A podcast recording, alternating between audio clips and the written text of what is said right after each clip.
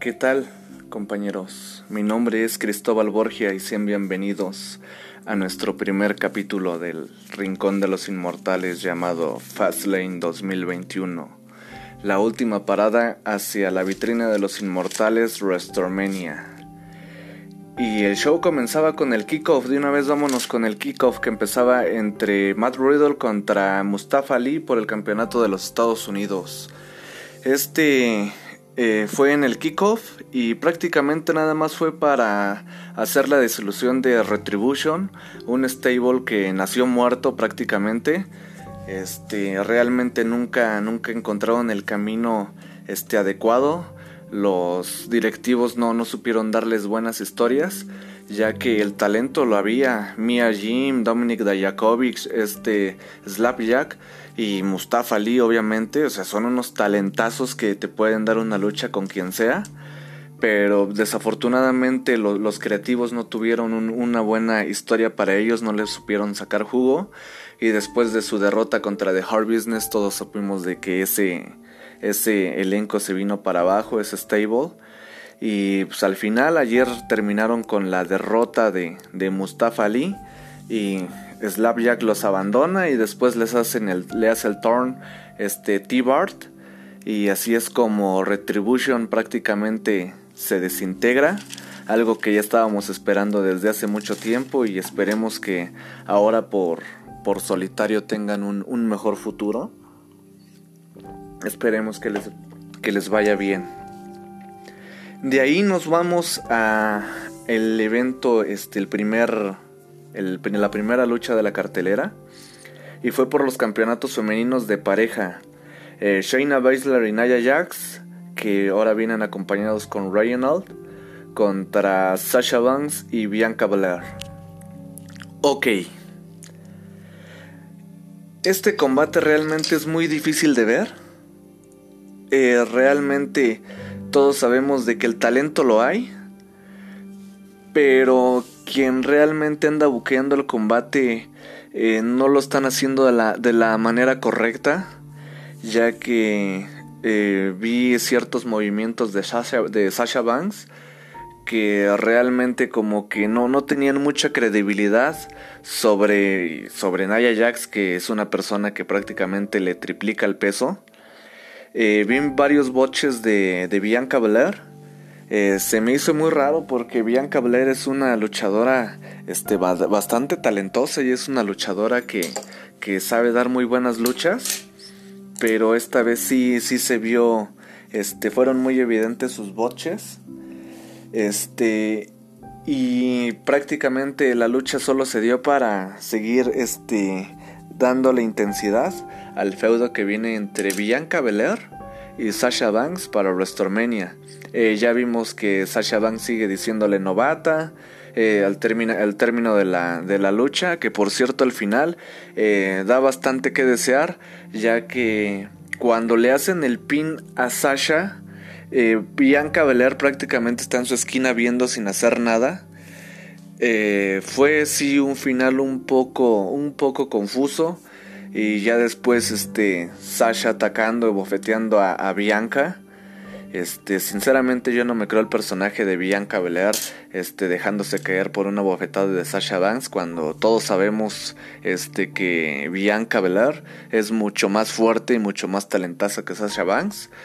Eh, va a ser un gran combate para WrestleMania, pero realmente eh, esta nueva actitud de, de Bianca este buenita no va. Eh, yo siento que aquí la que debería de ser la, la Gil tiene que ser este Bianca Belair. Ella tiene que dar su, su turn heel para que el combatazo eh, realmente le, le añadan ese picante que necesita.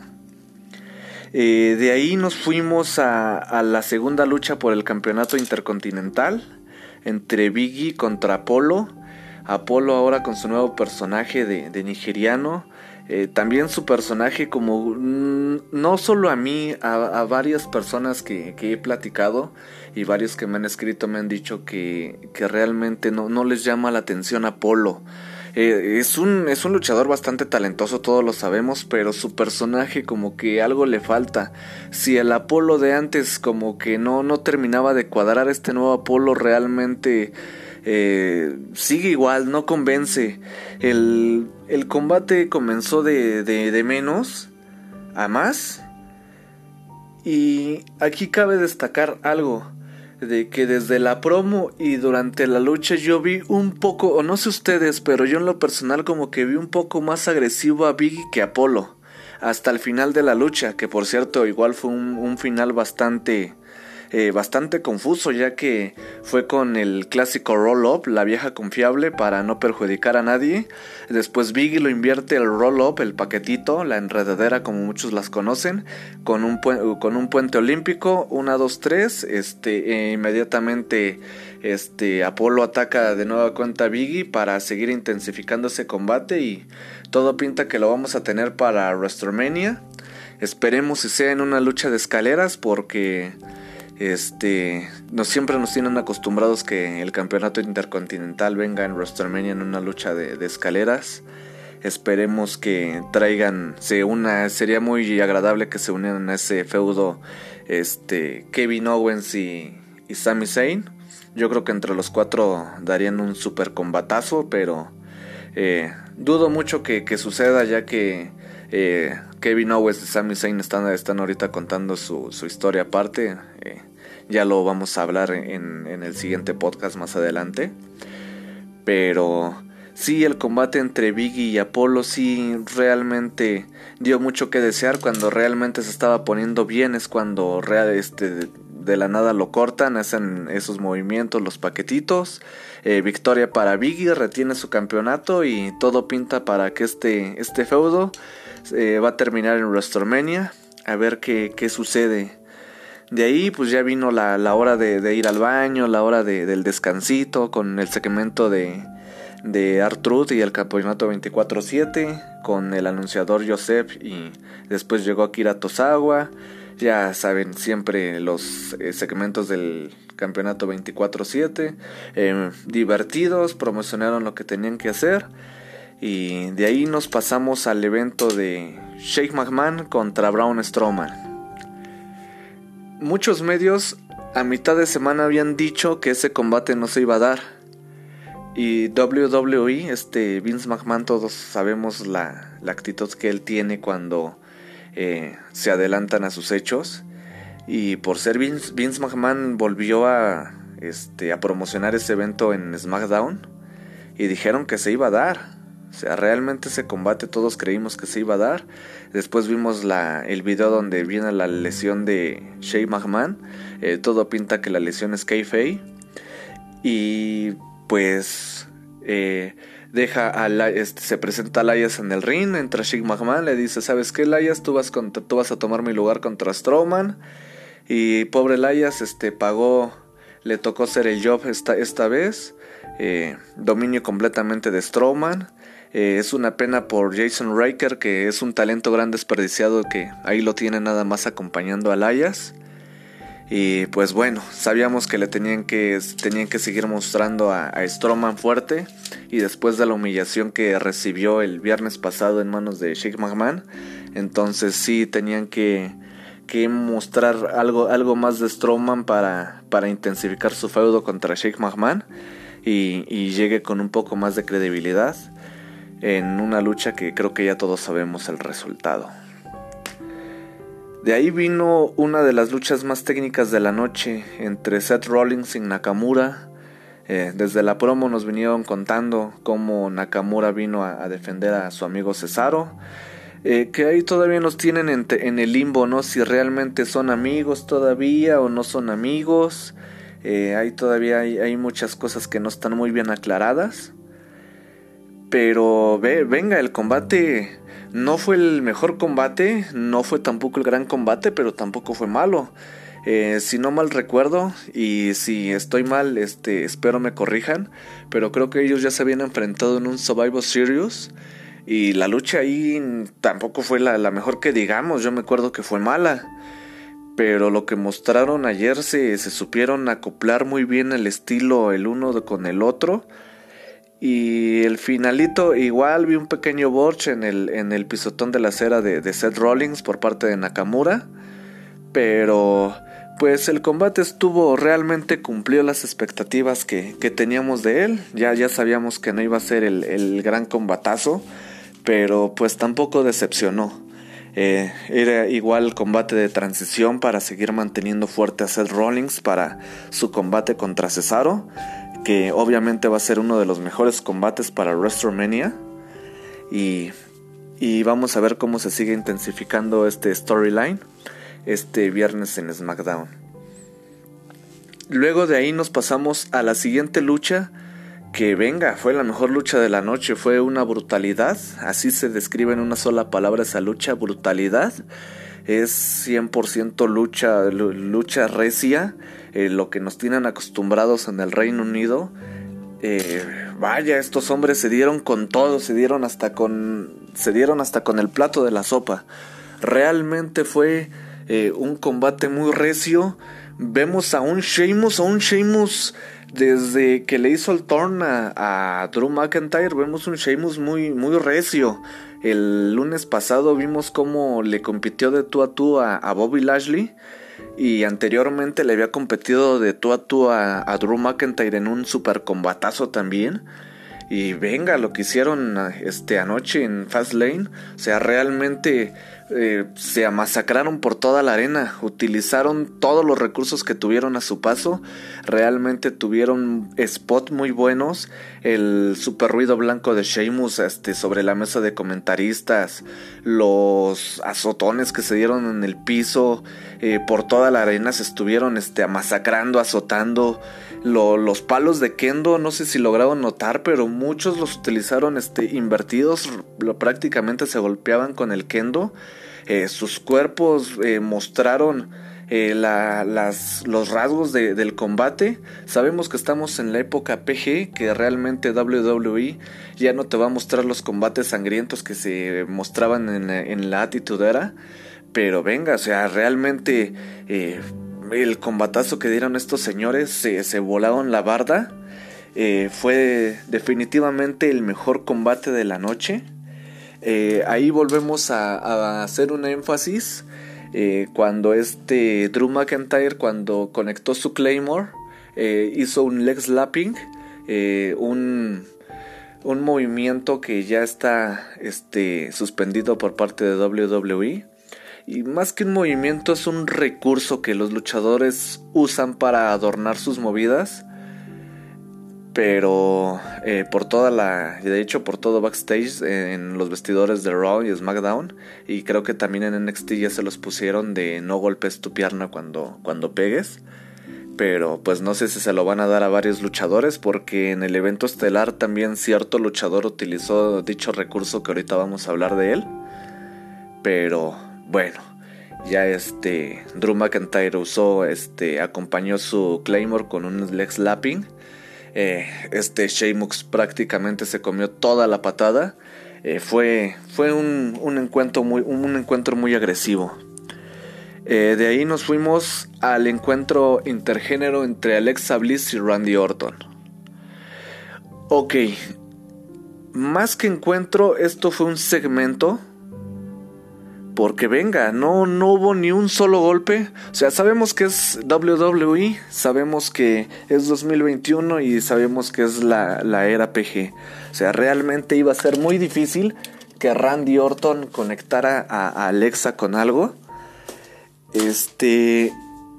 Y fue más que nada un combate cinematográfico, eh, supieron utilizar bien, se siguieron enfocando en el storyline y prácticamente lo que todos los fanáticos sabíamos, lo que todos estábamos esperando, eh, Randy Orton eh, debajo del ring recibió la, la llegada de The Finn, que con una amiga el Sister este, se lo dejó brindado en bandeja de plata a Alexa Bliss para que nada más le hicieran el pin y se viese el regreso de The Finn. Eh, esta historia al parecer va a culminar en WrestleMania y vamos a ver qué nos, qué nos depara este eh, mañana con Monday Night Raw y cómo, cómo prosiguen con ello. Luego de ahí nos fuimos al evento estelar entre Roman Reigns y Daniel Bryan. Ok, el combate no fue malo. Debo decir que el combate realmente no fue malo. Pero tampoco fue bueno. O sea, eh, al, principio fue dominio de Daniel Bryan. Sabemos que Roman Reigns es muy limitado para, para la, calidad de, llaves que tiene Daniel Bryan. Eh, cuando se trató de dar golpes, obviamente la fuerza de Roman Reigns se hizo notar. Pero el combate se, se hizo confuso a partir de que este Roman Reigns esquiva el rodillazo de Daniel Bryan y conecta al referee. Desde ahí ya todos sabíamos que iba a entrar Edge. Pero quien entró primero fue Jey Uso, que también utilizó cuando conectó con esa, esa patada, esa, esa kick a, Daniel Bryan. Este, también usó un, un leg slapping, este, aclarando. Y de ahí obviamente pues el combate se, se, se, se vio ya muy forzado, ya realmente ya, ya sabíamos desde ahí que ya iba a ganar este. Todos sabíamos que iba a ganar Roman Reigns. Pero vaya, queríamos que fuese un combate. Un, combate más, honorable para, para, Roman Reigns. Por el papel que tiene ahorita, que es el jefe de la tribu. Este. Sí se vio cómo batalló Roman Reigns. De hecho, hasta se rindió. Y ahí fue donde intervino Edge. Atacó con un silletazo en el candado del CIA Daniel Bryan. Después atacó con tres silletazos a Roman Reigns y remató a Daniel Bryan para que Edge lo cubriera. Y pues vamos a ver qué sucede. Esto solo pinta para lo que todos sabíamos, la triple amenaza para WrestleMania entre Daniel Bryan, Roman Reigns y Edge. Eh, muchos se van a molestar, pero créanme que es lo mejor. Porque Edge todos, todos queremos a Edge, sabemos que es un super personaje, pero venga, la edad que tiene Edge no está para tener un combate este, de 5 estrellas, o no va a poder dar un combate de 5 estrellas con un luchador tan limitado como es Roman Reigns. O sea, Roman Reigns si no le ponemos alguna estipulación, sabemos que Roman Reigns es un personaje limitado. Él, eh, su, su, personaje eh, en la actuación está muy bien en el kayfabe, pero arriba del ring sí está muy limitado Roman Reigns y contra Edge, o sea, de plano el, fanático se iba a decepcionar. Necesitaban, necesitan a alguien que se eche ese combate al, al hombro y pueda combatir de, tú a tú y se pueda acoplar tanto al estilo de Edge como de, Roman Reigns. Y eh, para eso está Daniel Bryan. Eh, Daniel Bryan sabemos la calidad que tiene y con Daniel Bryan en, ese combate realmente se pueden robar la noche. Eh, este fue el evento Fast Lane, realmente sí fue un evento un poco difícil de ver, eh, a excepción por la lucha entre, entre Drew McIntyre y Sheamus. Eh, de ahí en fuera lo demás mm, dio muchas cosas que desear. Realmente no es un, un evento que haya aportado mucho para los storylines de WrestleMania.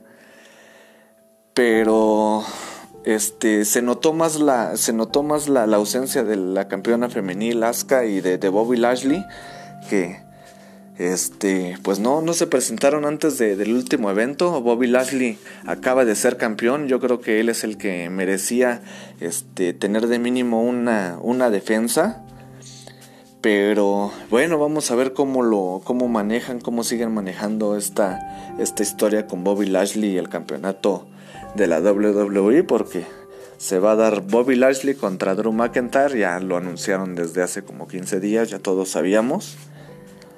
Y vamos a ver qué planes vienen para Lashley porque ahorita después de lo que vimos de Drew eh, tiene suficiente credibilidad para volver a recuperar ese campeonato. El evento lo vamos a, lo vamos a calificar de, un, de 1.5 estrellas.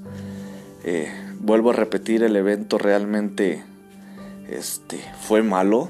No, no, no, no, no aporta muchas cosas ni al wrestling y muy pocas al entretenimiento.